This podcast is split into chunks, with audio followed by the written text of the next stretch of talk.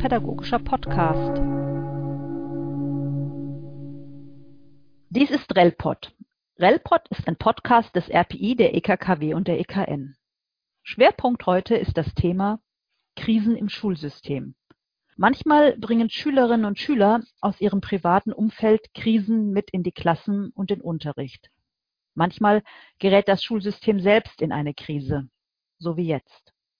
Was heißt das für die Schule und für den Religionsunterricht? Das möchte ich heute mit unseren Fachleuten diskutieren. Guten Tag, mein Name ist Christine Augst, ich bin Studienleiterin im RPI Darmstadt. Und bei mir sind Christine Weg-Engelschalk und Peter Christen. Vielleicht sagt ihr erst ein paar Sätze zu euch. Mein Name ist Christine Weg-Engelschalk. Ich bin Studienleiterin in RPI in Gießen und bin außerdem zuständig für die Weiterbildung und Fortbildungen unserer Schulseelsorgerinnen und Schulseelsorger. Ich bin Peter Christen, Studienleiter in Darmstadt. Ich bin unter anderem für den Arbeitsbereich Krisenseelsorge in Schulen zuständig. Mit meiner katholischen Kollegin Brigitte Lob aus Mainz leite ich ein Team aus Schulseelsorgerinnen und Schulseelsorgern, die zusätzlich eine Weiterbildung in Krisenseelsorge gemacht haben. Das Team steht in Krisenfällen zur Unterstützung der Krisenteams in Schulen bereit.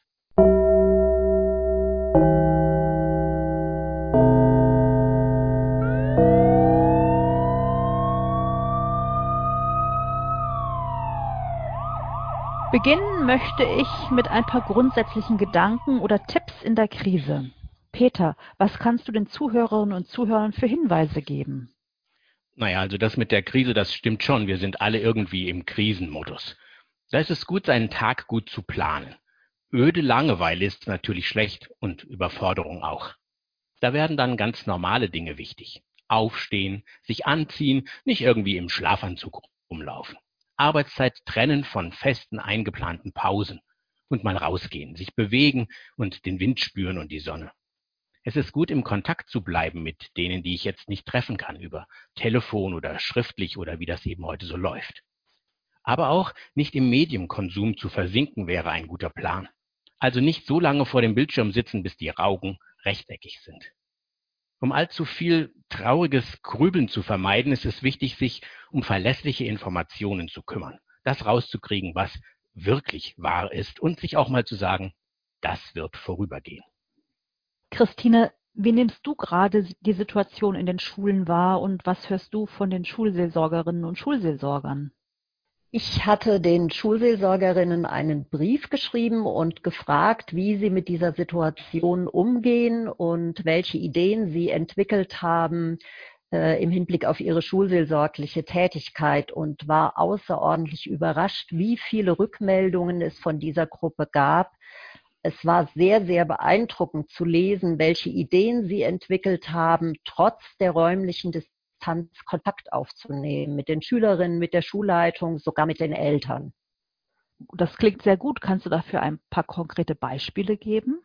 Ja, es gibt wirklich zahlreiche Beispiele unterschiedlichster Art, angefangen von Briefen und wöchentlichen Impulsen, die auf der Homepage eingestellt werden, bis hin zu äh, dem Angebot, einen Brief zu abonnieren, der dann einmal in der Woche per Mail zugestellt wird. Selbst eine Grundschullehrerin, die einen Schulseelsorgeauftrag hat, hat einen Brief vom Seelenvogel an ihre Grundschüler und Grundschülerinnen gesendet. Auch Gespräche mit Schülerinnen in Form von Chats zu religiösen Impulsen werden geführt Notfallnummern äh, angeboten auf der Homepage. Und eine Schulseelsorgerin hat eine Aktion gestartet. Sie bietet auf der Homepage an, dass die Schülerinnen Karten schreiben, die dann an ein Seniorenzentrum gesendet werden, das sonst von den Schülerinnen besucht wird. Das klingt wirklich sehr, sehr vielfältig, was die Schulen da machen oder die Schulseelsorgerinnen und Schulseelsorger. Ähm, wenn wir aber jetzt nicht so sehr auf das ganze Schulsystem blicken, sondern auch auf die einzelnen Schülerinnen und Schüler, was gibt es da zu bedenken? Ja, Fachleute sagen, wir müssen leider damit rechnen, dass die häusliche Gewalt zunimmt. Die Kinder und Jugendlichen sind im Augenblick eben viel mehr zu Hause und da spitzen sich dann auch die Konflikte zu. Dazu muss man vielleicht zuerst sagen, häusliche Gewalt, das zieht sich durch alle Bildungs- und Einkommensschichten. Sie findet sich in allen Altersgruppen, Nationalitäten, Religion und Kulturen leider beinahe überall. Es gibt sie sozusagen als aktive Misshandlung, aber auch als seelische Gewalt in Form von Ablehnung und Demütigung. Manchmal wird Kindern und Jugendlichen damit gedroht, ihren Angehörigen etwas anzutun. Kinder werden eingesperrt oder in Familienkonflikten instrumentalisiert. Sie werden mit Liebesentzug bestraft. Auch an sexuelle Gewalt ist zu denken. Die eher passive Form der häuslichen Gewalt ist die Vernachlässigung. Dann fehlt es an Akzeptanz, an Schutz, an Essen, an Pflege oder Fürsorge. Was hilft in solchen Feldern Kindern und Jugendlichen? Naja, also wer häusliche Gewalt erlebt oder miterlebt, der schämt sich oft für seine Bezugsperson und fühlt sich selbst schuldig. Das macht es dann natürlich besonders schwer, sich jemandem anzuvertrauen. Erstmal ist es gut, nicht überstürzt zu handeln und die Ruhe zu bewahren. Auch wenn das, was wir da hören, ziemlich dramatisch klingt und es ja auch ist. Wer in der Schulseelsorge arbeitet, hat gelernt, gut und aufmerksam zuzuhören und die Welt aus den Augen des Gegenübers zu betrachten. Man kann wichtige Informationen schriftlich festhalten und muss damit natürlich verschwiegen umgehen. Wir werden Hilfsangebote machen und andere Unterstützungsmöglichkeiten nennen. Wenn die Situation meine eigenen Kompetenzen übersteigt, ist es natürlich ein professioneller Schritt, andere Fachleute einzubeziehen. Auf jeden Fall bleiben wir mit dem Betroffenen im Kontakt und im Gespräch. Ich würde an der Stelle gerne ergänzen, dass die Schulseelsorgerinnen im Moment natürlich vor der Schwierigkeit stehen, dass sie im Hinblick auf die eben von Peter genannten Situation nicht unmittelbar mit den Schülerinnen sprechen können. Deshalb ist mir aufgefallen, dass viele, ich habe es eben ja bereits erwähnt, ihre Telefonnummern zur Verfügung stellen, dass es auch auf der Homepage Hinweise gibt, zum Beispiel auf die Nummer gegen Kummer oder die Jugendseelsorge äh, oder Telefonseelsorge speziell für Kinder und Jugendliche, weil gerade im Hinblick auf diese Thematik äh, Verschwiegenheit wichtig ist, Anonymität wichtig ist. Und ich denke, dass man gleichzeitig im Blick behalten muss, auch in dieser Krisensituation, dass Schulseelsorgerinnen und Schulseelsorger sich auch selbst schützen müssen. Da denke ich, kommen Sie mit dem sehr gut gemeinten Anliegen, auch Ihre persönliche Telefonnummer, Ihre private E-Mail-Adresse zur Verfügung zu stehen, möglicherweise an Grenzen. Deshalb halte ich das hier für einen guten Rahmen, um auch daran zu appellieren, dass Selbstschutz ganz wichtig und notwendig ist, auch wenn es im Moment äh, vielfältige Möglichkeiten gibt, Kontakt anzubieten. Ich halte es für besser, wenn der Kontakt über die Schulhomepage geknüpft wird und ein Schulseelsorger bietet zum Beispiel an, dass man über Mail ein Treffen vereinbaren kann, um dann ein Gespräch zu führen in einem vertrauten Rahmen.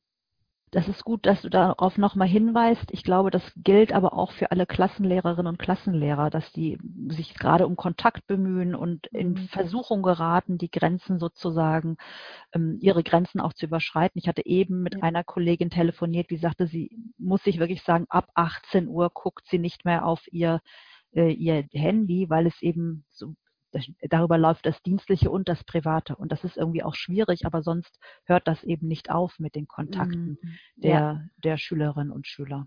Ja. Da habt, ihr, da habt ihr völlig recht, da stimme ich euch vollkommen zu. Wenn ich dran denke, was passiert, wenn die Schule wieder losgeht, dann wissen wir ja erstmal überhaupt nicht, wann sie wieder beginnt. Das ist natürlich im Moment auch eine große Unsicherheit. Wir wissen nicht, wann das sein wird, aber die ersten Stunden und der erste Schultag, die sind dann eine ganz besondere Zeit. Die zu bedenken und sie zu gestalten, jetzt mal im Vorhinein, das lohnt sich bestimmt.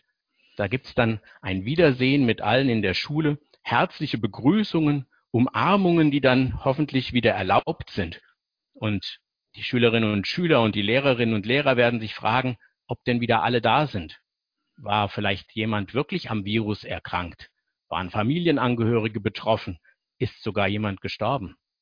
Und die ganz praktischen Tipps dazu, wie man diese besondere Zeit in verschiedenen Altersstufen in der Schule gestalten kann, die habe ich mit Brigitte Lob in einer Handreichung zusammengestellt. Und darin sind die dann konkret zu finden für verschiedene Altersstufen abgestuft. Ich denke auch, dass an dem ersten Tag, wenn die Schule wieder losgeht, ein großer Druck da sein wird, weil ja ganz vieles jetzt verpasst wurde. Und ich halte es für wichtig, dass an diesem Tag oder auch in der ersten Woche insgesamt der Druck ein bisschen rausgenommen wird aus dem System, auch wenn das schwierig ist, weil viel Zeit da sein muss, um zu erzählen. Das war ja das, was Peter eben schon andeutete. Es wird so viel passiert sein in der Zeit, dass wie auch sonst ähm, in einer Krise oder nach einer Krise unbedingt Zeit da sein muss, dass Schüler und Schülerinnen von ihren Erfahrungen berichten können, so wie es in der Grundschule ja beispielsweise in einem Erzählkreis auch traditionell in jeder Woche oder auch an jedem Tag schon äh, gemacht wird. Das denke ich, brauchen auch Schülerinnen und Schüler höherer Altersstufen ja, das, was ich eben vorgestellt habe, findet man auch auf unserer Homepage. Ähm, unter der Rubrik Schulseelsorge werden die Ideen, die die Schulseelsorgerinnen zur Verfügung gestellt haben, vorgestellt und auch wöchentlich aktualisiert. Auch da gibt es möglicherweise später noch Ideen zu Andachten, Gottesdiensten, die man möglicherweise feiern könnte sowie auch vom RPI insgesamt eine Andacht zum Schulbeginn vorgestellt werden wird, weil es auch wichtig ist, dass man gemeinsam feiert, dass man wieder zusammen ist und auch die Normalität allmählich zurückkehrt. Ja, so wollen wir das auch machen. Wir wollen diese Handreichung auch an alle, die in der Schulseelsorge und Krisenseelsorge arbeiten, zunächst mal per Mail verschicken und sie dann auf der Homepage des RPI einstellen, damit da möglicherweise eben auch andere drauf zugreifen können. Ja, danke für die vielen Hinweise. Ich will es nochmal schnell zusammenfassen. Auf unserer RPI-Webseite gibt es mittlerweile eine eigene Corona-Rubrik, ähm, wo man vieles von den Dingen finden wird oder auch schon findet, die ihr genannt habt. Hoffentlich gut zugänglich und gut brauchbar für die Lehrkräfte in den Schulen. Herzlichen Dank euch beiden für das Gespräch. Ich danke auch. Sehr gerne.